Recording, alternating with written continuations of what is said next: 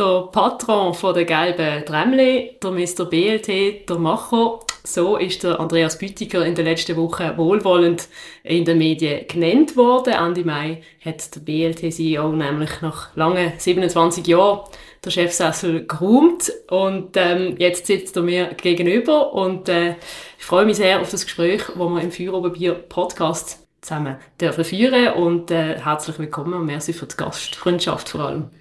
Ja, schön, dass Sie da sind, hier im BLT, im Bar and Lounge von der BLT, wo wir vorbereiten, wo dann ab September auch mietbar sind. Und ich glaube, das ist ein guter Rahmen, um ein bisschen das Feuer oben Biergespräch zu führen. Herzlich willkommen. Merci vielmals, genau. Wir tun das ja normalerweise in der, in der Birtel Bier fahrbar auf dem Dreispitz aufnehmen. Jetzt sind wir heute in Oberwil und äh, ich habe mich schon gewundert, wir sind jetzt mit, mit Badge und allem hier aufs Gelände gekommen.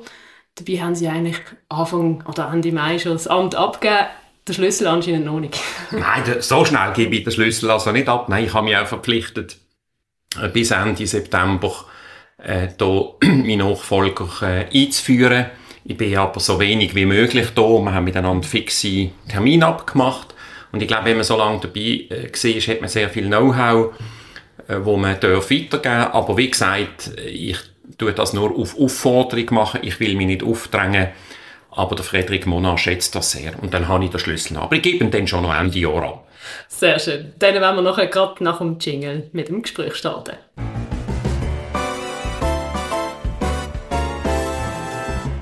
Für Oberbier, der Podcast auf Prime News. Hören Sie entspannte Gespräche mit interessanten Persönlichkeiten aus der Region Basel. Unterhaltsam, überraschend und nie langweilig.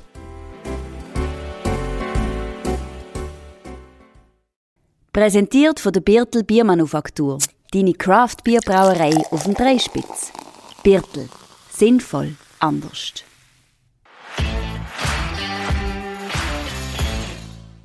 Gut, zum Starten. Ich will eigentlich in diesem Gespräch ein bisschen über Sie natürlich reden, über das Wirken und, und Machen und Leben und was natürlich sehr stark mit der BLT verknüpft ist.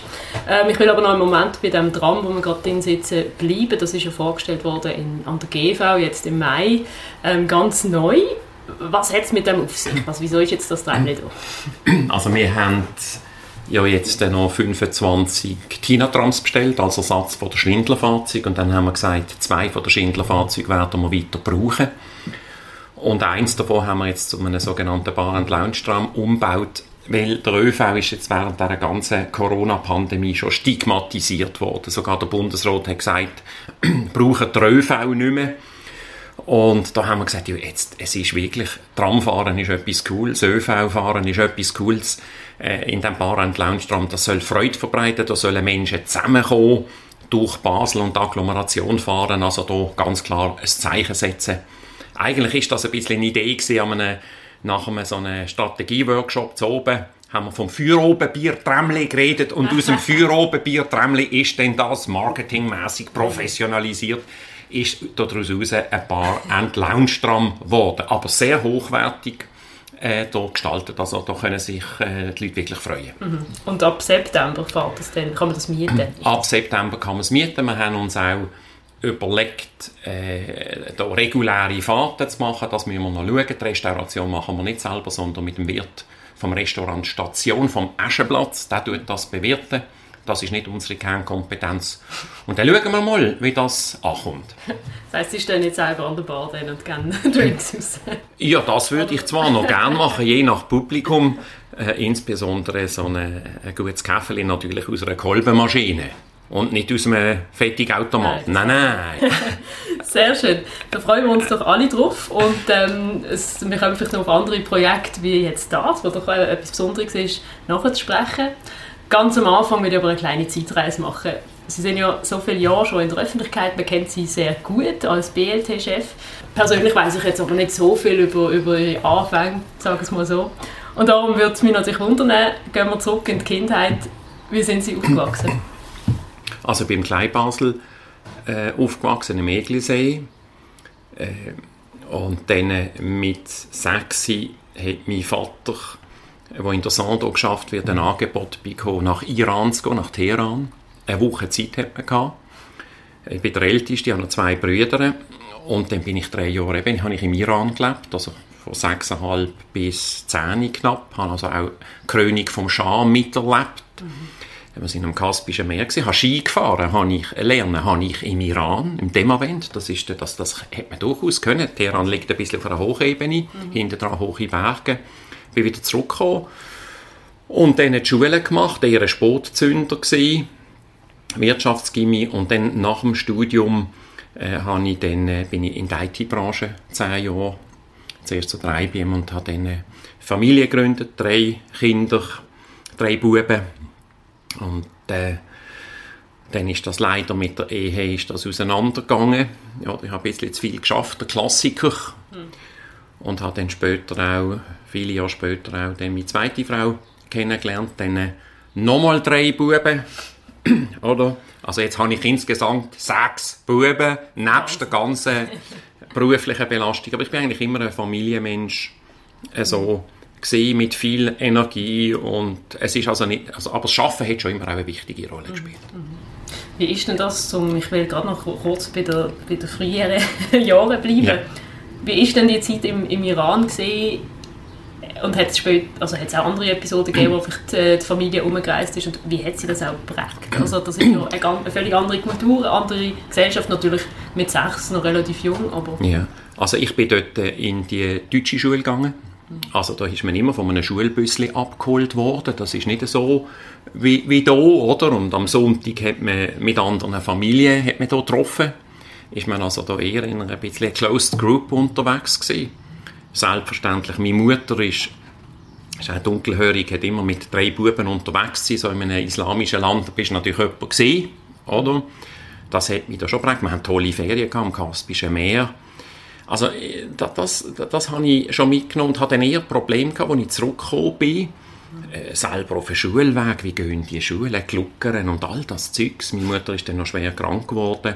Also so die Integration wieder in der Schweiz ist für mich ist noch, noch schwierig gewesen, dann vielleicht auch wegen dem ein bisschen ein Spotzünder, aber es ist natürlich eine totale Bereicherung im Rückblick. Und dann habe ich die regulären Schulen gemacht, wir sind dann nach Riechen gezögert und eigentlich mit Zeit habe ich hier verbracht, oder? Mhm. Wie ist denn das Kleinbasel oder das Basel, was du dort kennengelernt damals gewesen? Oder wie, was ist das für eine Leben? Also wir sind eben äh, Eglisee, das ist natürlich lange Erle, dort haben wir viel Zeit äh, verbracht. Ich bin noch in der Jungwacht gewesen, das ist für mich auch immer wichtig gewesen, auch mit meinen Brüdern zusammen. Ich habe Modell, dann sind wir eben nach Riechen nachher. Äh, Modellflugzeug ist dann so eine, ist dann wirklich äh, etwas gewesen, was ich sehr gerne gemacht habe, Modellboot. Dann habe ich unbedingt Militärpilot werden mit hat alles gemacht, aber hat die Selektion da nicht geschafft und dann gesagt, ich will das unbedingt. Hat dann einen Privatpilot gemacht am Euro Airport, bin mit dem Töffel von Riechen zum Euro Airport aus, aber das ist alles noch total bescheiden gewesen. Dort hat es Sicherheitskontrolle hat's doch kaum gegeben. Und hat dann immer gesagt, also ein, also habe alles selber bezahlt. Mhm. Für eine Stunde Fliegen habe ich einen Tag Securitas müssen stehen. Das ist so in etwa die Währung gesehen, oder? Hat dann nachher auch viele äh, Freunde mitgenommen, das Ganze zu finanzieren. Mhm. Das ist eine ganz tolle äh, Zeit gewesen. Hat dann aber im Studium bin ich noch daheim. Das ist dann schon. Wir haben in einem Haus gewohnt, aber äh, in dem Alter noch daheim. Ich habe Militär weitergemacht, bin Oberleutnant bei der Fliegerabwehr gewesen. Habe gesagt, also wenn ich nicht schon Militärpilot kann werden, dann hole ich sie wenigstens oben runter. Oder? Und so ist das einfach eine reich befrachtete Zeit gewesen mit Aktivitäten. Mhm. Äh, an der Benediktschule habe ich noch Nachhilfestunden gegeben. Also einfach, es ist einfach immer, immer gelaufen. Mhm. Oder? Aber immer schon mobilitätsbezogen in dem Fall, also mit Boot und Flugzeug und, und, und TÜV und all das. Hat sie das schon TÜV habe ich inter, ein Töffli hat man ja ein Töffli Zweigangpuch, ja, bin ich stolz gewesen. Gelb ist es schon gewesen. Also mit Mobilität, das hat mich immer interessiert, aber öffentlicher Verkehr, da habe ich eigentlich null Affinität gehabt. Und nach dem Studium, also hätte man nie können vorstellen in, in einen öffentlichen Verkehr, wo, wo das nur hin und her fährt, sondern da habe ich die, die freie Welt, weite Welt gesucht. Und IT hat man das natürlich schon geboten mit IBM und später dann in der MDS-Gruppe bei vielen in den USA gesehen, hat dort ein MDS Network Engineering dürfen aufbauen, mit Start-up-Firmen zu tun gehabt. Und das ist das Einzige, was mir ein bisschen gefehlt hat. Die Internationalität, wo ich dann zu der BLT kam, eben die Firmengruppe ist dann verkauft worden an Alcatel und dann ist die Welt nicht mehr die gleiche gewesen, weil ich bin nie der, der Konzernmensch und der Grossfirmenmensch gewesen. Ich bin eigentlich immer der KMÜler gewesen, der auch selber noch am Steuer drüllen und dann, wenn man Steuer äh, eben betätigt, dass es auch ausschlägt und nicht irgendwie einen halben Tag geht, bis dann eine Bewegung ist. Und dann hat sich da einfach, bin ich da quasi wie die Jungfrau zum Kind der BLT gekommen. Ja.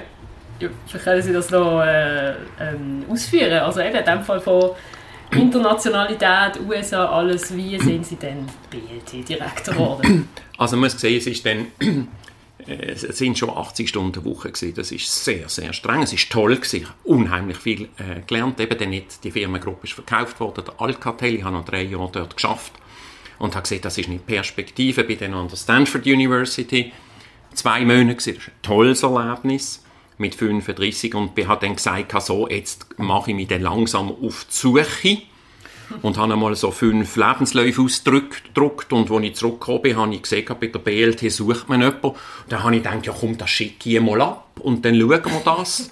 An und nach drei äh, Tagen habe ich ein Telefon bekommen, bin ich da an, kann schauen oder man kann zuhören auch interessant ist dann eben, beim zweiten Gespräch ist das schon mit dem Regierungsrat äh, Edi Belser gewesen, der VW-Präsident war. Ich muss sagen, ich habe hab ihn nicht einmal kennt, weil ich bin schweizweit unterwegs, international und gar nicht lokal, oder?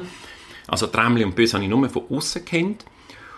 Und dann bin ich drei Tage in, ins Kloster Beinwil gegangen und habe mir gesagt, du, hey, was, was will ich eigentlich im Leben? Und für mich spielt auch der Glaube noch eine, eine wichtige Rolle, der christliche Glaube auch ein bisschen da im Gebet und mit mir selber und habe noch zwei, drei Leute angelötet und dann habe ich gesagt, du, das ist wirklich eine tolle Möglichkeit und Opportunity. Ich habe immer nur Englisch geredet dort, so ein bisschen.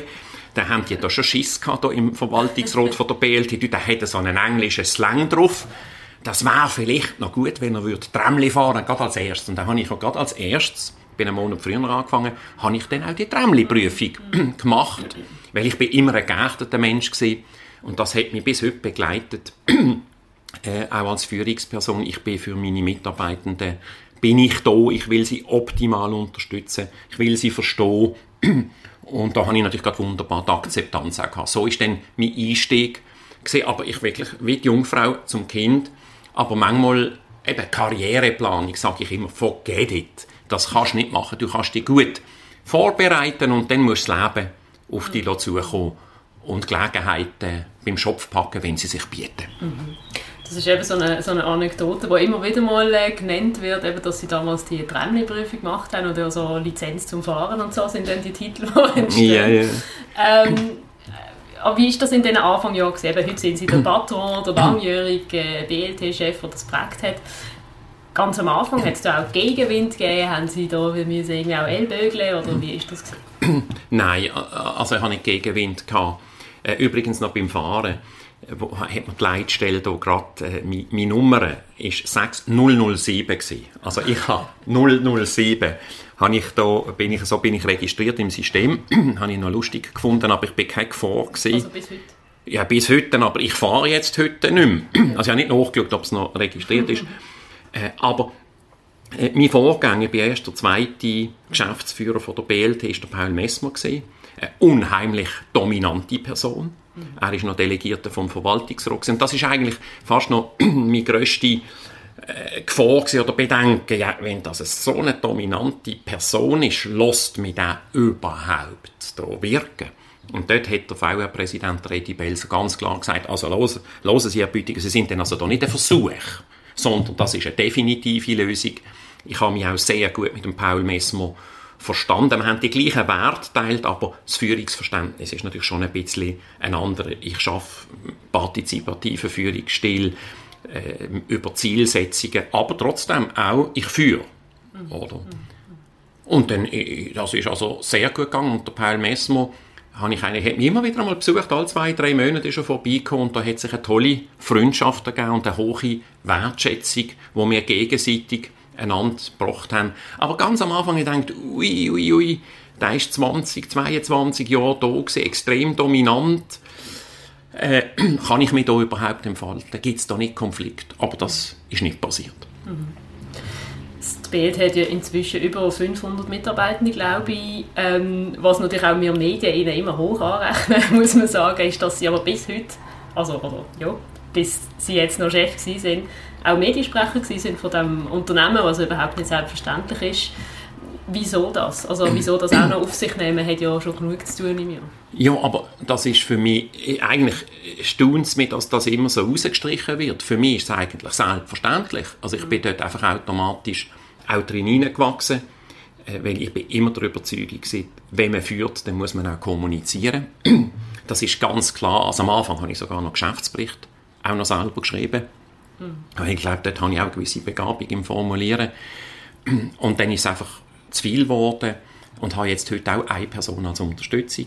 Das ist aber nicht mehr gar nicht mit Geschäftsbericht, mit interner Kommunikation. Aber man ist ja dann auch das Gesicht und man kommuniziert. Ich habe das immer unmöglich gefunden. Alle die grossen Medienabteilungen. Ich habe mir gedacht, was machen denn das die? Auch. Also, ich weiß gar nicht, was die den ganzen Tag machen. So eine riesige Belastung ist das doch überhaupt nicht. Da läutet ja nicht jeden Tag jemand an, oder? Und wenn, äh, habe ich es natürlich jetzt auch so gehandhabt in den letzten paar Jahren, dass ich das auch an meine Stellvertreter weitergegeben habe, der Freddy Schödler zum Beispiel, die Waldenburger Bahn. Aber da hat, für mich habe ich das auch immer den Plausch gehabt. Miteinander, das Original, wenn sie mir eine Frage stellen, dann habe ich immer gespürt, wo, wo brennt was, was, was ist das Anliegen. Ich habe dann manchmal auch versucht, ein bisschen abzulenken mit einem anderen Thema. Manchmal ist mir das gelungen. Äh, äh, manchmal habe ich auch gedacht, la, komm jetzt habe ich ein bisschen zu viel zu erzählt. Oder was schreiben sie jetzt nur? Um Himmels Gottes Willen. Oder weil ich bin ein Offener. Ja. Und ich glaube, auch wenn mal etwas schwierig ist, dann muss man halt dazu stehen. Und meine Erfahrung ist auch mit, äh, mit den Medien, wenn man ehrlich ist, wenn man dazu steht und sagt, da haben wir jetzt ein Seich gemacht oder das ist nicht gut, gelaufen, aber wir haben die und die Maßnahmen ergriffen, dann hat man nämlich volles Verständnis, nichts verstecken, darstellen, wie es ist. Wichtig in der Führung ist auch, dass man dann auch etwas macht. Oder? Ist für, uns, also für mich ist das eigentlich selbstverständlich, dass nicht alle das so machen wie, wie, wie ich, oder? ja, also es ist, noch, es ist ich glaube, aber es wird ja wirklich so hervorgestrichen, weil es tatsächlich äh, ja, einfach nicht vorkommt oder sehr selten. Also mein Nachfolger hat schon gesagt, er will das auf jeden Fall auch übernehmen und beibehalten. Und ich finde, man lernt auch sehr viel. Man ist dann sehr nah auch am Puls. Ich glaube, das ist auch ganz wichtig. Äh, man ist ja da in einer öffentlichen Funktion auch am Puls, wenn einem Leute schreiben, wenn einem wenn, einem, wenn man eine E-Mail bekommt, das, ist, oder auch für Mitarbeitende, ich glaube, das ist ein riesen Vorteil. Man kann sehr viel einfach abfangen und man spürt der Puls. Übrigens bei uns auch alle Mitglieder von der Geschäftsleitung müssen in der Nordwestschweiz wohnen. Mhm. Also das kommt dann nicht vor. Also einen am Hügel da vom Jura zählt schon nicht mehr. äh, ich glaube, das ist wichtig, dass man hier in dieser Region verankert ist, ob das Basel-Stadt, Basel-Land, Solothurn oder so ist oder sogar einen an der Grenze, ist nicht so schlimm. Mhm. Aber hier bei uns, mhm. bei den Leuten, wo es passiert.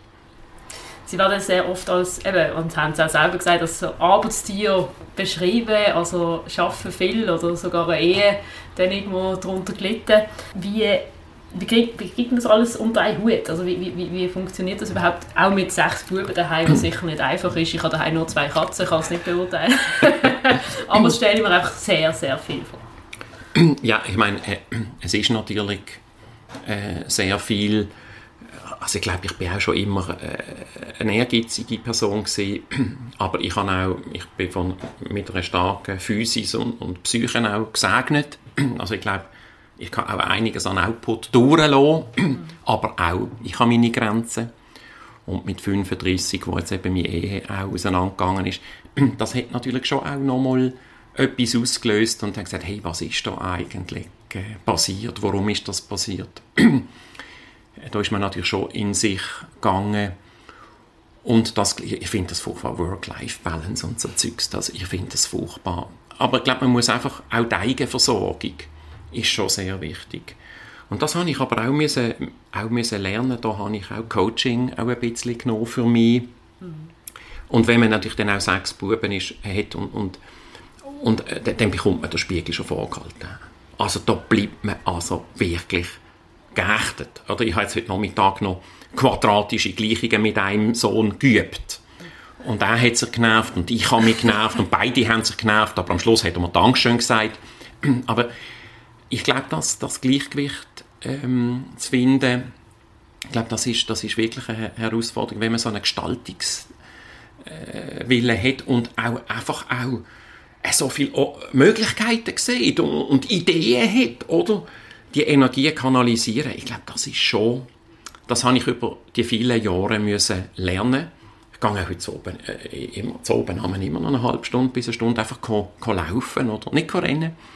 Einfach das Distanz zu halten, wach bleiben, auch in der Beziehung. Also ich glaube, meine Frau, die ich jetzt da die profitiert auch davon aber ich selber eben auch, oder? Ich glaube, man muss, die Eigenversorgung ist eben nur, ist etwas schon schaurig Wichtiges, weil nur wenn man selber auch gut versorgt ist, dann kann man auch, auch geben, oder? Und das habe ich schon ein bisschen vernachlässigt. Ich habe, alle, ich habe einen Grossvater, einen Nonno, der hatte nur ein, ein Bijoutier-Geschäft am, am Spalenberg oder Bösch. Äh, mein Vater hat krampft wie verrückt, äh, meine ganze Verwandtschaft hat krampft alle wie verrückt. Dann hat man das einfach als Normalität mitbekommt. Wenn du nichts hörst, ist alles in Ordnung. Das war so ein bisschen Philosophie gesehen, oder, ja. und das ist eben nicht so. Wenn du nichts hörst, auch in einer Beziehung, heisst nicht, dass alles in Ordnung ist. Mhm. Da muss man sich wieder Zeit nehmen. Es ist ein Lernprozess. Ich glaube, das Leben ist ein Lernprozess. Da habe ich lernen ja. Aber das Wort Work-Life-Balance ist einfach nicht Ihr Lieblingswort, wie es rausgehört. Wie, wie sehen Sie das schon heute? Also ist jetzt, kommt, kommt vielleicht mhm. ein bisschen ab vom Thema, mhm. aber würde mich jetzt wundern, immer mehr Thema Teilzeit arbeiten, eben vielleicht äh, mehr in Freizeit investieren oder vor allem die jüngere Generationen, die das mehr schätzen, die man vielleicht auch in der Pandemie so gelernt hat. Was halten Sie von dem? Ist das eine gute Entwicklung? Ich würde sagen, das ist, ist, ist absolut das ist der heutige Zeitgeist und das ist auch in Ordnung und Teilzeit arbeiten heisst ja nicht, dass man dann einfach bequem ist. Häufig ist auch noch Teilzeit, wenn man vielleicht nebendran eine Ausbildung macht oder wenn beide in einer Beziehung arbeiten wollen und vielleicht hat man noch Kinder oder man hat andere Projekte noch nebendran, dann ist das heute, äh, ich meinte, das ist einfach, äh, das ist absolut, das ist absolut in Ordnung. Aber dort, ich bin so ein Kind von der 60er Jahre, wo da eher so der Mann arbeiten und die Frau nicht bleibt daheim, schafft dann auch noch Teilzeit äh, aber ist der Haupternährer, ich glaube, das hat sich auch verändert und das ist auch absolut gut. Aber für mich ist da so Work-Life-Balance ist, ist ein bisschen so, Jesus Gott, jetzt muss ich schon wieder in Ferien gehen und wenn ich dann nicht irgendwie die 42 Stunden Woche oder meine 36, oh, jetzt muss ich mich schon wieder erholen. Also, das, das ist für mich schon fast manchmal ein bisschen pervertiert, so der Begriff. Ist, so, ja, also viel oder freudig schaffen ist doch nichts Schlimmes, oder? Und wie gesagt, man muss einfach können gut damit umgehen aber dass man da auch Teilzeit schafft, ich glaube, das ist der heutige Lebensform und auch der Gleichberechtigung ist sowieso für mich selbstverständlich. Aber da hat sich auch vielleicht ein bisschen gesellschaftlicher Wandel abgetan. Das ist absolut in Ordnung. Schau das nicht als negativ an. Mhm. Ich habe das letzte Mal eigentlich erlebt bei, bei einer Pressekonferenz zum Waldeburgerli, also bevor die in Betrieb gegangen ist. Und auch dort habe ich wieder gedacht, eine sehr äh, eine frohe Natur, würde man es vielleicht nennen, oder? Und immer mit einem Grinsen im Gesicht. Ja. Äh, ist das äh, äh, komplette Authentizität oder ist das auch eine Art Schutz? Ist eigentlich mal vielleicht etwas nicht so gut und sie setzen das Grinsen auf? Oder, oder wie ist das? Nein, da gibt's, ich bin authentisch, überall, das können mir alle fragen, daheim. Auch die Unterschiede, ist oben, unten. Und ich bin mit allen Menschen tue ich mich ganz normal verhalten. Ich bin dann eher reagiere ein bisschen konsterniert, wenn sie finden, oh, jetzt ist jetzt da der Chef oder dort oder dort. Sag ich, das ist, ist doch gar, ich bin ganz ein normaler Mensch mit allen äh, Vor- und Nachteilen. Nein, ich bin ich, ich, ich lache gern, ich habe es gerne auch lustig mit anderen Menschen. Ich muss unter Menschen sein. Mhm. Ich glaube, Wagenführer sein, da, da würde ich vereinsamen. Oder? Also ich muss unter Menschen sein und habe Energie und aber ich bin auch, wenn etwas nicht passt, oder, dann sage ich es dann schon auch, oder? Also ich stehe, glaube da nicht an einem Herzinfarkt, weil ich das da in mir innen vergröble, sondern wenn mir etwas auf dem Herz liegt, dann spreche ich das schon aus, oder? Und habe auch immer eine Umgebung gehabt und einen super Assistent, der Gnade gehabt hat, mir auch zuzuhören. Sowohl als Blitzableiter, aber auch als Berater und auch, ich würde jetzt sagen, auch als Freund. Mhm. Dabei eben läuft ja nicht immer alles genau so, wie man will, auch bei der BLT. äh, nicht, wenn wir vielleicht gerade beim Waldenburgerli sind, was ja dann im Betrieb gegangen ist, hat es dann doch noch einige Kinderkrankheiten gegeben und so, äh, ist dann auch wieder in der Presse gesehen und, und, und, nicht so super toll. Wie gehen Sie denn mit dem um? Also ist das dann einfach, ja. ist halt einfach so, oder? Ja, also ich meine, wenn man Neues, also ich glaube, das muss man mit einer gewissen Gelassenheit auch anschauen. Wichtig ist, wir sind nicht leichtfertig da drin gegangen, wenn man wirklich etwas äh, europaweit Einmaliges einführt, dann, dann gibt das, hat das Kinderkrankheiten und dann, wir haben natürlich jetzt schon nicht gedacht, dass gerade alles zusammen in den ersten paar Wochen so zusammenkommt mit Schienenbrüchen, mit Türen, die nicht funktionieren, dann hat es noch geschneit. Also, es ist schon ein bisschen viel zusammengekommen, aber wichtig ist, wenn so etwas ist, dass man ansteht, dass man sagt, ja, wir haben ein Problem, wir arbeiten daran, äh, der Peter Spürler hat mir da von Stadler Rail am Samstag sogar angerufen. Ja, Andreas, ich bin dann da, ich komme, äh, kannst du mir am 3 oder am 4 anrufen? Und alle Beteiligten haben sich eingesetzt. Und ich glaube, wichtig ist, ich meine, es sind auch nicht alle Mitarbeitenden von der BLT zufrieden. Ich meine, Dienstplan, das ist immer ein Thema. Da können wir nie alle glücklich machen.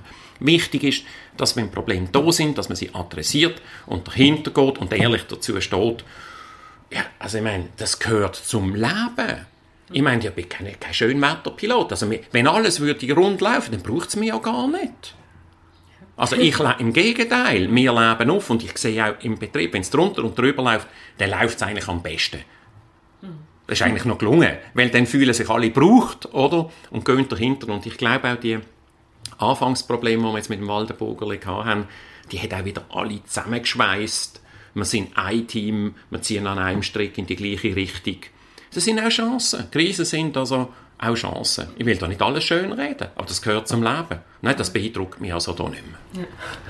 Ja. Wenn wir dann schon bei dem sind, was sind denn die, die, sag mal, die höchsten Hochs und was sind die tiefsten Tiefs von, von Ihrer jetzt langen Karriere bei dieser BNT? Was sagen, da, da ist mal letzt gelaufen oder das ist, das ist super gewesen. Ja, eben mit der Zeit äh, verschwimmen ja so wie beim Militär so die negativen Erlebnisse irgendwie verschwinden die, außer man drückt dann wieder auf einen Knopf, dann kommt es wieder führen. Ähm, und das Positive bleibt in Erinnerung, also zumindest, also, zumindest bei mir, etwas, wo, wo ich wirklich, wo mich zu arbeiten gemacht hat, das ist der Ausstieg aus der gemeinsamen Trambeschaffung wo wir unterwegs waren. Beide Partner haben Ja gesagt, beide Verwaltungsräte. Dann kommt ein neuer VR-Präsident und also zum aus. erklären mit der BVB. mit der BVB haben wir da gesagt, wir gemeinsam Rollmaterial beschaffen. Und dann steigt man nach vier Jahren aus. Und das, und dann ist ein schwieriger Präsident und ein schwieriger Direktor da gewesen. Und, und dann hat es noch den Streit um Margret, dort, wer fährt denn dort drüber? Und dann ist man da in den Zeitungen gewesen, und das ist, und ich habe den Tarifverbund Nordwestschweiz noch geführt, dann ist, hat es dann ein bisschen einen Kleinkrieg äh, hindurch gegeben. Das ist sehr belastend gewesen, aber ich sage jetzt, das ist vier Jahre auf 27 Jahre. Hm? Mhm. Ja, da muss man halt auch durch. Oder? Das ist, und das ist vier Jahre so. Ich habe immer einen VR-Präsident, der hinter mir gestanden äh, ist, auch ein Verwaltungsrat, aber am Schluss ist man selber auf der Bühne. Und das ist sehr unangenehm gewesen. Aber es ist durch und heute haben wir es wieder ausgezeichnet. Vorher haben wir es sehr gut mit der BVB. Jetzt haben wir sehr, habe ich sehr gut ausgezeichnet mit dem Bruno Sternberger. So what? Und der Höhepunkt, das hat sehr viel Höhepunkte gegeben in dieser Zeit. Aber für mich, ich habe immer gesagt, meine Hauptaufgabe ist es, Feu Sacré, das heilige Feuer in der BLT zu behalten. Oder? Das ist eben offen für Neues zu sein, eine wertschätzende Kultur, eine respektvolle Kultur, auch, auch eine ehrgeizige Kultur, immer der Kunde wieder einmal überraschen und so die, die menschlichen Kontakte, die man hat. Auch wenn man da, wenn es äh, wieder ein bisschen schwierig gegangen ist, äh, ich habe auch Management bei Walking Around, da musst du keine Führungskurs machen, ach, go, go. Wenn du dann einfach einmal wieder aus deinem Büro gehst, und einmal durch einen Betrieb durchlaufst und mit den Leuten redest und fragst, wie geht's, man bekommt dermaßen viel zurück. Und ich habe dort, ich bin immer wieder, meine Batterien sind wieder geladen gewesen, wenn ich aus dem Betrieb, äh, wenn ich wieder durch die Zeppe oder woher durchgelaufen sind, weil ich habe so viel positive Energie zurückbekommen, habe aber auch können geben, weil ich sage, hey, der interessiert sich für mich, oder? Also das ist für mich eigentlich das Highlight. Wir haben so viel, so gute Leute.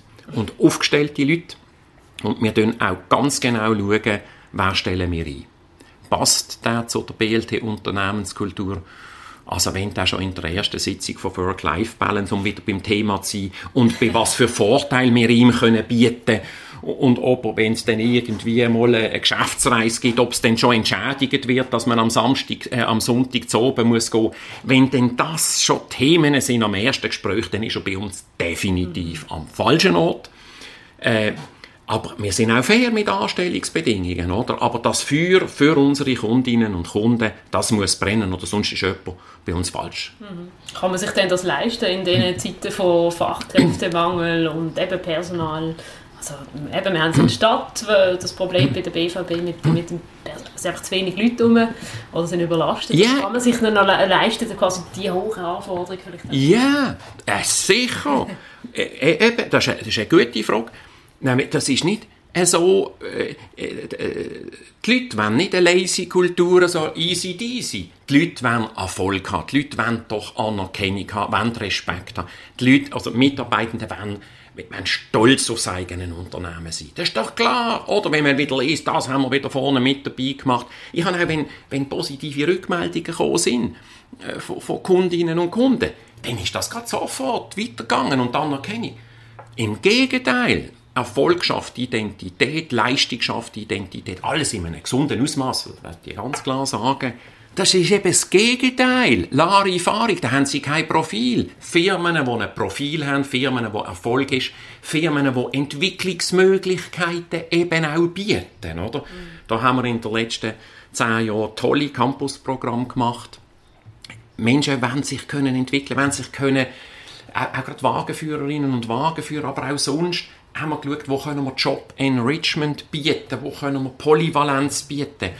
Äh, Leistung schafft Identität. Das ist gerade das Gegenteil. Wenn Sie keine Werte haben, Larifari, schauen Sie, äh, da, da muss ich aufpassen, dass ich nicht einen blöden Vergleich bringe, aber Firmen, wo, wo eine so eine äh, so, so, eine, so eine lockere Kultur haben, ich kann gehen, wenn ich will und ich kann das, ich sage Ihnen, dort laufen Ihnen die Leute davon. Mhm, mh.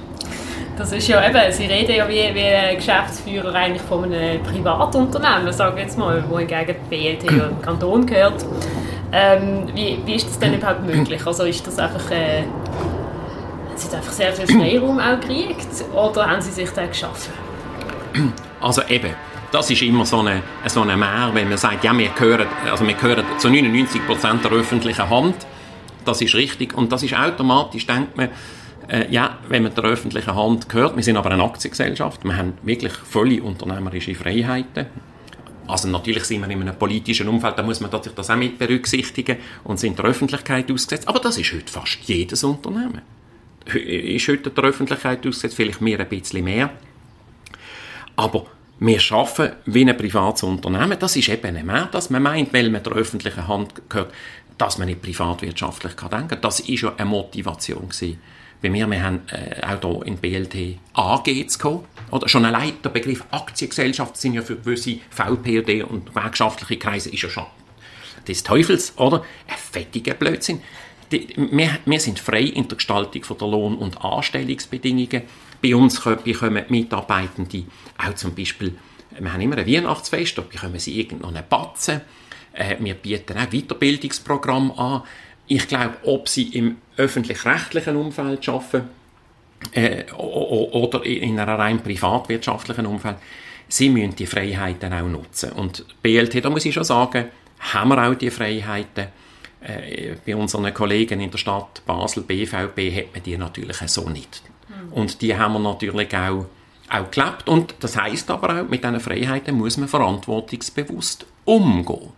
Also, wir gehen sehr anständig mit unseren Mitarbeitenden um. Ich habe eine sehr hohe soziale Ader. Wenn es jemandem nicht gut geht, wir stehen dazu.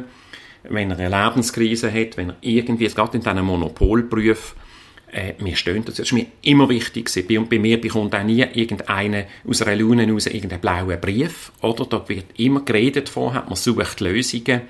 Die Leute, wenn wir uns auch einmal von jemandem trennen das passiert, äh, dann hat das immer eine Geschichte dann ist das dokumentiert und dann sagen meistens die anderen, haben es die jetzt endlich auch gemerkt. Also, Das eine widerspricht sich nicht. Aber wir haben schon Freiheiten und die haben wir genutzt. Und das ist aber auch äh, ein Grund gewesen, warum ich hier angekommen bin. Ohne, also zum Staat, zum reinen Staat, ja, da weiß ich nicht, ob ich dort hätte können oder wollen arbeiten. Mhm. Ja, also es ist so, man hat das natürlich, man merkt das ja auch, jetzt gerade in den Medien, wenn man mit der BLD oder der BVB zu tun hat. Also das erste, was mir in den Sinn kommt, ist eigentlich die Fasnacht während Corona oder nach Corona, mm. wo sie wieder hat können mm. stattfinden Dort hat die BVB zuerst gesagt, wir fahren nicht in die Stadt, das soll klein bleiben und so. Und die BLD hat von Anfang an gesagt, wir würden die Kurs fahren, wenn ja, aber da muss ich jetzt BVB ein bisschen in Schutz nehmen. Das ist ja nicht die BVB-Direktion per se, gewesen, sondern Nein, genau, es ist die Regierung. Oben, genau. Aber es kommt von oben, das okay. ist klar. Die Regierung gibt den Tarif durch. Ich meine, ob jetzt gefahren wird an der Fasnacht, das hat doch jetzt wirklich nicht die Regierung zu entscheiden. Das finde ich so etwas von schräg, oder? Wir haben doch eine Eigenverantwortung. Wir haben immer mit der Fasnacht geplant. Für mich war das selbstverständlich gewesen. Aber es ist klar, wenn die Regierung von Basel-Stadt gesagt hat, man dürfte dann nicht fahren, oder?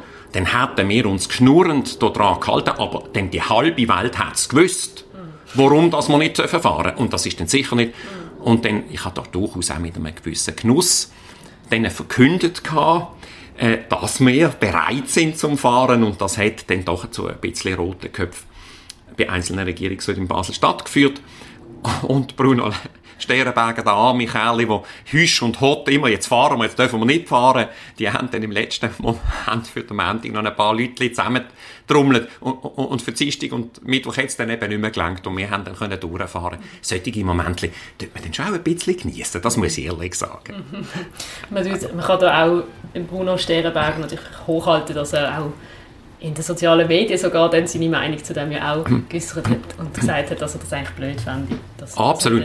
also darum will ich sagen, das ist nicht an ihm gelegen, ja, ja, nein, äh, aber er, macht das wirklich auch, das Stakeholder-Management in der Stadt äh, Basel wo man natürlich noch viel mehr politische Einflüsse vom Parlament, drei Gewerkschaften muss er sich umschlagen. Äh, also sein Handlungsspielraum ist wirklich sehr stark äh, eingegangt äh, und er macht das ausgezeichnet also in diesem Umfeld glaube ich, das würde ich nicht sagen, dass etwa würden mir die Sicherungen durchbrennen, da wäre ich viel zu ungeduldig. Auch das Thema Kosteneffizienz ist bei mir immer wichtig gewesen. Innovation ist für mich wichtig gewesen, meine Mitarbeitenden, aber auch Kosteneffizienz. Und da muss ich schon sagen, in der Stadt Basel muss ein bisschen aufpassen, da letzten Interview, also Kosten spielen in der Stadt einfach keine Rolle. Das ist ich schon, immer wieder schockiert. Kosten spielen in der Stadt, es geht einfach zu gut. Es geht einem zu gut. Mhm. Und das finde ich schockierend. Und das, das halte ich nicht aus. Und ich habe müssen, und ich, ich habe das Unternehmen immer geführt, als ob es mein eigenes Unternehmen wäre. Und wir haben, also ich habe nie, ich habe immer wieder geschaut, auch wenn es budgetiert worden ist. Einmal ist sogar, da vor zwölf Jahren, ich noch eine Sekretärin gehabt, da ist die plötzlich, hätte, hätte den Regenmantel angezogen und hat gesagt, ja, ich, sie geht jetzt noch schnell. Da habe ich gesagt, was machst du? Dann hat sie gesagt, sie geht jetzt den Kühlschrank kaufen für den zweiten Stock. Ja, sie im Budget. Dann habe ich so nicht gesagt, sie kann, sie kann sich gerade wieder abziehen. Wir brauchen überhaupt keinen Kühlschrank da. Oder ja, sie müssen immer runtergehen, weil es unten ein Kühlschrank ist. Dann jetzt ist es noch gesund, wenn man ein paar Schritte macht. Jetzt ziehen sie ihren oder zieht die Regenmantel ab. Also schon absurd. Das hat natürlich dann gerade wieder die Runde gemacht. Aber sie hat damit ganz klar zeigen, wir sind sparsam wir überlegen uns unsere Ausgaben und nicht das, was man budgetiert hat. Selbst wenn man das Geld bekommt, man muss es nicht einfach ausgeben. Mhm. Das ist mir immer ganz wichtig. Mhm. Da gibt es ja aber auch durchaus eben, Sie haben Innovation angesprochen ja. im Projekt. Wir sitzen ja hier gerade neben der Piggybike-Werkstatt. Das stehen ganz viele Bikes auch rum. Wie ist das dort? Das hat in den letzten Jahren einige Wechsel gegeben, gerade in der Führungsetage von, von Pickybike. Äh, aber sind da irgendwelche Rollen verschwunden, dann wieder auf die Straße gekommen und so weiter und so fort. Wie sieht die Zukunft von diesem Teil von der BLT Also, Pickybike ist natürlich ein eigenes Unternehmen äh, mit den drei Partnern Primera Energie, Basler Kantonalbank und BLT ist natürlich auch ein Versuch. Wir haben wirklich, das, ist, das ist jetzt echt Start-up? Das ist nicht reguläres Bandenergie, oder? Und für uns ist das auch ein Versuch gewesen, funktioniert das überhaupt? Ist das Kundenbedürfnis da? Wir haben unheimlich viel gelernt. Softwaremäßig mit dem Fahrzeug. Wir haben Roller gehabt, die haben am Anfang Probleme gegeben, dann haben wir sie wieder zurückgeben Also dort haben wir durchaus 150'000 Stutz verloren. Jetzt haben wir Roller, die funktionieren. Äh, am Anfang äh, hat eben mein Chief Digital Officer ist auch noch Geschäftsführer gewesen, weil wir extrem sparsam unterwegs sind. Ich meine, das müssen wir sehen. Wir haben jeden Franken umgedrüllt. Der Druck ist extrem groß gewesen. Und dann haben wir also wenn Sie personelle Wechsel ansprechen, dann haben wir einfach dort gesagt, das geht nicht mehr. Wir suchen eine Geschäftsführerin oder Geschäftsführer, das haben wir gemacht. Leider hat das dort nicht funktioniert. Jetzt haben wir jemanden, übrigens äh, äh, jemand von der Basler Kantonalbank, der jetzt gerade pensioniert worden ist, mit großer Erfahrung, mit einem super kleinen, also mit einem kleinen, total äh, guten Diversity, gemischten Team von Frauen und Männern. Äh, aber das, und jetzt ist es langsam in, in, in, in, so in, in der Jungunternehmerstatus. Ich glaube ich glaub an Pickebike. Äh, haben tolle Fahrzeuge. Nachfrage hat, an, hat wieder schön angezogen nach Corona, aber es ist noch nicht ganz kostendeckend. Mhm. Wir müssen Unterstützung äh, auch haben. Im Moment tun es noch die drei Partner unterstützen, auch gewisse Gemeinden zahlen etwas draus. Im Pendlerfonds haben wir 50'000 Franken. Wir bringen weitere Innovationen. Speed-Setting werden wir bringen, 25 Stundenkilometer. Mhm. Dass man softwaremässig dann eben, dass es so kann steuern, also, kein, also auch ohne Ausweis kann fahren. Wir haben Firmenflotten, die wir managen, jetzt seit Anfangs von diesem Jahr. Also Endres Hauser zum Beispiel hat 10 Bikes, die sind angeschrieben mit Endres und Hauser und dann kann man in der App umschalten. Ich bin dann im Endres und Hauser Private Fleet Network und kann dann wieder umschalten also da entwickelt sich schon etwas. Und wenn uns das also noch gelingt mit dem Speed-Setting, da sind wir seit anderthalb Jahren dran, da haben wir Auflagen, auch vom, vom Astra und die wollen also direkt, die Direktor auch. Also wenn das wirklich so gelingt und es sieht gut aus, dann haben wir, ohne zu bluffen, das innovativste Bike-Sharing-System von ganz Europa und dann können wir richtig anfangen, anfangen äh, skalieren. Aber bis es jetzt so weit ist, also da ist Menge Schweißtropfen geflossen. Und wir, aber man muss dann halt auch den Mut haben, wenn man sieht, dass es nicht dem Kundenbedürfnis entspricht, dann muss man halt auch den Mut haben, das wieder abzustellen. Mhm. Und den Mut haben wir bei uns, oder? Mhm. Wir, wogen auch einmal etwas. Wer nicht wagt, gewinnt auch nichts. Aber in dem Fall äh, ist das jetzt nicht in naher Zukunft äh, der Fall. Nein, aber ich meine, Bike, man muss dranbleiben. He? Also man muss überall dranbleiben. Ja. Also so allein läuft das also nicht. Ich würde vielleicht, bevor wir noch einen Ausblick machen, ähm, weil äh, es geht ja nach der BLT-Versee logischerweise weiter, würde mich einfach wundern, wenn man 27 Jahre lang in einem Betrieb schafft und dort mit Feuer und Flamme und Herzblut und allem drum und dran dabei war, kann man dann überhaupt aufhören und loslassen? Also ich glaube schon.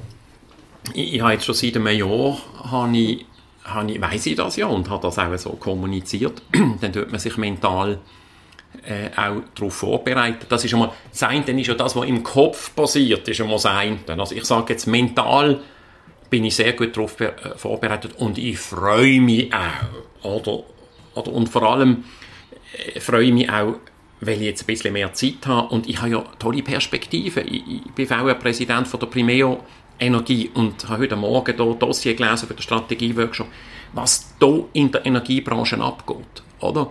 Das ist ja wahnsinnig. Und auch hier, glaube ich, hier etwas für unser Land, für unsere Region dürfen zu machen in der Energiewende, in der Klimapolitik oder dort.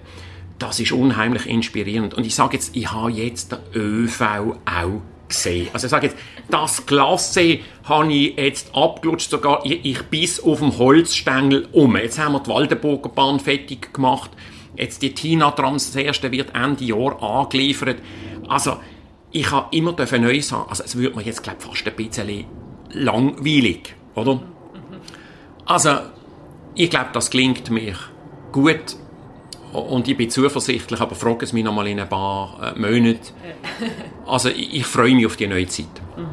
Was haben Sie oder was geben Sie Ihrem Nachfolger? Sie sind jetzt da enorm einarbeiten als, als Tipp, als, als, ja, als Rot auf dem Weg. Also es ist immer schwierig, wenn man äh, einem Nachfolger irgendwie Tipps geben. Wenn er äh, Tipps will, dann muss er mich fragen. Ich sage ihm einfach, wie der Betrieb läuft, was äh, unseren Betrieb ausmacht. Das hat man ja schon beim Anstellungsgespräch der Verwaltungsrat genau angeschaut, will man eher einen Verwalter, will man einen Entwickler. er hat ja ziemlich ein ähnliches Profil wie ich. Er kommt auch aus der IT-Branche. Also das ist eine harte Branche, die IT-Branche. Bin ich auch gekommen. Und er will gestalten. Und äh, von dem her hat man schon bei der Einstellung geschaut, dass er, er tickt ähnlich in vielen Sachen. Aber er muss mich fragen, ich sage ihm auch los, wenn irgendetwas ist, komm bitte auf mich zu, ich will mich auf keinen Fall aufdrängen. Er muss sich selber entfalten und er will sich auch selber entfalten und er braucht nicht immer noch einen irgendeinen der, der, der, der, abtretende äh, CEO, der ihm dann noch gute Ratschläge, das braucht er definitiv nicht. Mhm. Das würde ich nämlich auch nicht schätzen. Mhm. Vielleicht dann eben noch ein Ausblick. Sie haben gesagt, Sie sind ja VR-Präsident bei Primeo Energie, jetzt schon einen Moment und auch noch im Verwaltungsrat von der, von der Schweizerischen Rheinhäfen. Ähm, hm. also es wird glaub, nicht langweilig, aber wie, wie, wie ist das jetzt? Also jetzt ist doch ein großer Teil mal Arbeitslast im Jahr weg. Haben Sie ein bisschen mehr Zeit? Wie ist das? Also im Moment gerade habe ich noch nicht, äh, noch nicht mehr Zeit, aber es sieht dann irgendwie ein bisschen besser aus ab, ab August äh, ich, ich habe dann, also die, die beiden Mandate, die ich, die ich hier habe, das sind vielleicht 40 Prozent. Äh, ich werde sicher auch, ich hatte auch ähm, einmal eine Woche in Bergen gehen, habe, habe ich gesagt, und einmal innehalten und sagen, du, was ist jetzt dran? Ich bin von verschiedenen Leuten schon angefragt worden, wegen gewissen Mandaten und so. Da habe ich, im Moment habe ich alles äh, zurückgestellt und, und, und einmal abgelehnt und habe gesagt, ich will mal zur Ruhe kommen. Wie gesagt, ich bin auch äh, ein gläubiger Mensch. Und ich würde auch sagen, du, lieber Gott, jetzt, ich bin da, bin ich noch voll im Saft, ich habe zwei Hände. Wo willst du mich auch haben? Und was, was gibt es da? Also nein, wenn irgend als Beisitzer hocken, das kannst du aber grob vergessen. Wenn ich unterwegs bin, dann muss, dann muss ein Mehrwert für Menschen rauskommen, oder? Also, und das schauen wir mal, und es ist auch noch ein Segelboot hier im Berner Oberland, ich bin kaum dazugekommen jetzt, dass äh, x Freunde, die sich jetzt wieder gemeldet haben, hast jetzt wieder Zeit, gehen wir einmal da ein paar Tage dort rauf oder machen wir etwas. Ähm, also ich würde jetzt auch ganz bewusst anlosen und sagen, du, wo gibt es jetzt vielleicht auch noch eine Aufgabe? Wo ich, und das muss nicht Verdienst sein, überhaupt nicht. Ich suche nicht wegen, wegen Einkommen. Also wenn es dann trotzdem etwas ist, was spannend ist und noch ein Return. Also eben, das ist eben, das ist nicht, äh, die Glückseligkeit macht ja nicht das Geld entsprechend dann aus. Gut, wenn's, wenn man genug hat und einem gut geht, ist dann schon auch, also ich meine, jetzt ja, bin ich in einer eh sicher privilegierten Situation, aber es ist schlussendlich, wenn man etwas für, für die Menschen kann machen und, und das ist, gibt eben so einen Spruch, schlussendlich sind es Beziehungen zwischen, äh, zwischen Menschen, die äh, den Wert vom Leben ausmachen und das Schlimmste wäre für mich, irgendjemanden in einem Kämmerlein zu, zu, zu versuchen. Und ich habe ja, ja, ja sechs Buben und dann habe ich noch Jetzt dann bin ich ja schon Großvater. Aber ich habe so viel, und dann bin ich auch noch für meine Kinder dort, wenn sie sie wollen, wenn, wenn, wenn sie mich brauchen. Also das, aber ich finde es auch noch, ich jetzt ein Privileg noch ein bisschen, sage ich, was mache ich jetzt mit diesen 50 Prozent?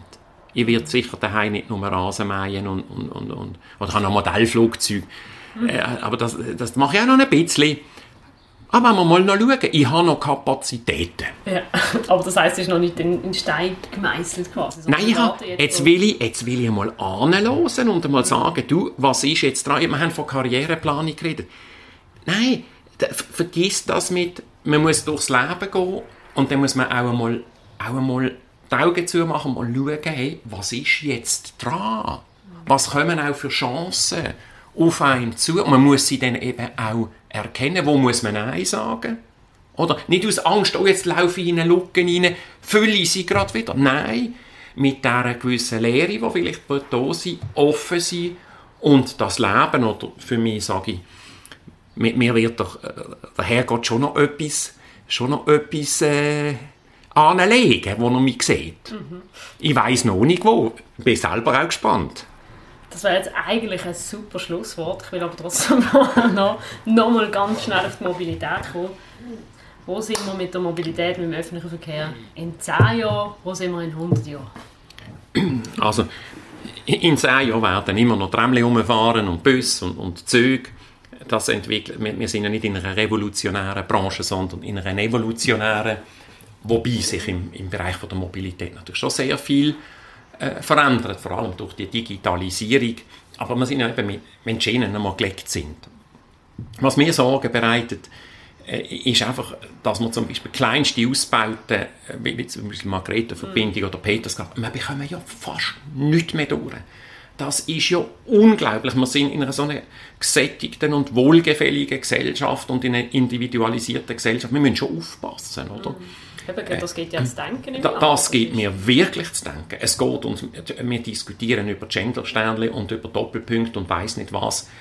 Äh, also es geht uns teilweise einfach auch ein bisschen zu gut.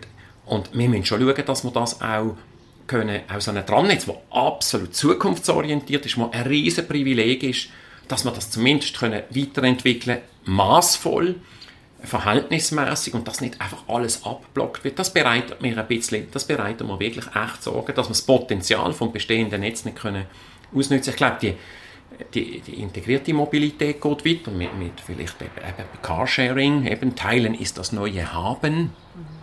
Ich glaube, in die Richtung, es wird äh, noch, noch einfacheren Zugang geben mit automatischer äh, Reiseerfassung und Abrechnung und so, was immer das man braucht, da glaube ich schon. In 100 Jahren, äh, es wird immer noch Shared Mobility geben, wir kommen gar nicht anders durch. In einer, in einer Welt, die immer mehr wächst, die Schweiz, die wächst, ja, es hat wenig Platz. Also wir müssen die Verkehrsflächen, die wir haben, effizient nutzen. Da kann gar nicht, wenn jeder ein Auto hat oder zwei oder drei, äh, da kommt er nicht durch. Also ich glaube, äh, so auch neue Technologien äh, und vor allem auch Shared Mobility, geteilte Mobilität, die wird eine viel wichtigere Rolle spielen in, in den nächsten 20, 30, 40 Jahren. Ich glaube aber, dass es auch individuelle Mobilität noch gibt. Weil das ist eben auch etwas Schönes. Ja. Also so eine, ja, ein Alfa Romeo noch daheim und haben wir jetzt noch eine, äh, eine Vespa, rote Vespa gekauft. Es ist also schon etwas Schönes, wenn man einmal umfahren darf. Wenn man dann nur noch im Stau steht. Oder? Aber man muss das ein bisschen relaxed anschauen und der ÖV muss einfach attraktiv sein. Man muss attraktiv bleiben und das macht mir ein bisschen Sorgen, wenn wir hier nämlich im Tramnetz gewisse Sachen nicht mehr machen können dann, dann verlieren wir die ganze Zeit Wettbewerbsvorteile äh, und das wäre sehr, sehr schade. Mhm. Was ist denn Ihre Destination, wenn Sie jetzt Ihre Vespa schon äh, erwähnen oder, oder das Auto, was ganz zum Abschluss, wohin würden Sie unsere Zuhörerinnen und Zuhörer schicken, wenn Sie jetzt irgendeinen Ort, Sie haben ja glaube ich auch italienische Wurzeln. Genau. Wo geht's an? Äh, ich glaube, das, ich glaube, ich würde sagen, das soll, selber, das soll jeder selber äh, entscheiden äh, und eben nochmal wegen Mobilität. Ich brauche alles. Ich brauche ÖV, ich brauche den Flieger, ohne schlechtes Gewissen, würde ich ganz klar betonen. Ich, ich brauche eine Vespa, aber ich brauche auch das Velo. Ich brauche einfach alles, aber auch verantwortungsbewusst. Mir wird sicher einmal nochmal nach Italien verschlagen, weil leider haben meine Eltern mit mir nicht Italienisch daheim gelernt. Ich finde das ein wunderbarer Spruch. Ich habe eine Nonna, die kommt aus Bellinzona, äh, mein Großvater hat, mein Nonno hat dort ein Ferienhäuschen gehabt, wir sind viel dort unten gewesen, und ich finde das einfach ein wunderbarer Spruch. Ich finde auch die Italianità, die Familie, wie man das pflegt, das ist mir auch etwas wichtig. Ich finde das wunderbar. Das politische System ist eine Katastrophe, oder? Äh, aber das ist doch, das Südländische, das finde ich der Hammer. Äh, und das hat auch wahrscheinlich auch mein Temperament. Ich fühle mich einfach dort angezogen, oder? Das wird sicher eine Destination sein. Und dann, äh, ich, ich muss übrigens auch nicht eine Weltreise nachholen. Sag, ja, wenn ich pensioniert werde. Ich muss auch keine Kreuzfahrten und so Zeugs machen. Nein! Mit einem Segelboot will man da nicht.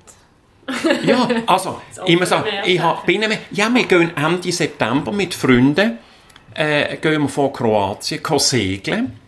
Wir sind drei Ehepaare und äh, für mich ist es erstmal Segeln im Mittelmeer und ich freue mich darauf. Ja, und dann eben auch mit, mit Windenergie. Mit Windenergie, aber nicht, weil es Freude macht. Oder? Und wenn man so in der Natur raus kann sein, tolles Wasser und, und Wärme und gut Essen, was, was willst du denn mehr? Oder? Was gibt es Besseres? Also ich würde sagen, nehmen wir jetzt das als äh, Schlusswort. Ich will mich ganz herzlich bedanken für das Gespräch. Ich habe es sehr interessant gefunden und wünsche ja weiterhin alles Gute. Dankeschön. Ihnen auch viel Erfolg mit, äh, mit Prime News das hoffen wir doch. Und jetzt auch allen natürlich, die zuhören, hoffen wir auch, dass euch das gefallen hat und ihr das spannend gefunden habt. Und äh, uns doch folgen. Oder unseren Feuerobenbier-Podcast gibt es überall dort, wo man immer so die Podcasts findet. Und bis nächstes Mal. Danke vielmals.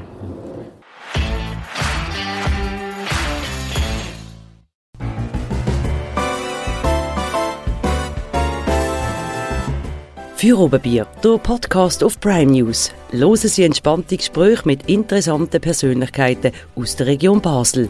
Unterhaltsam, überraschend und nie langweilig.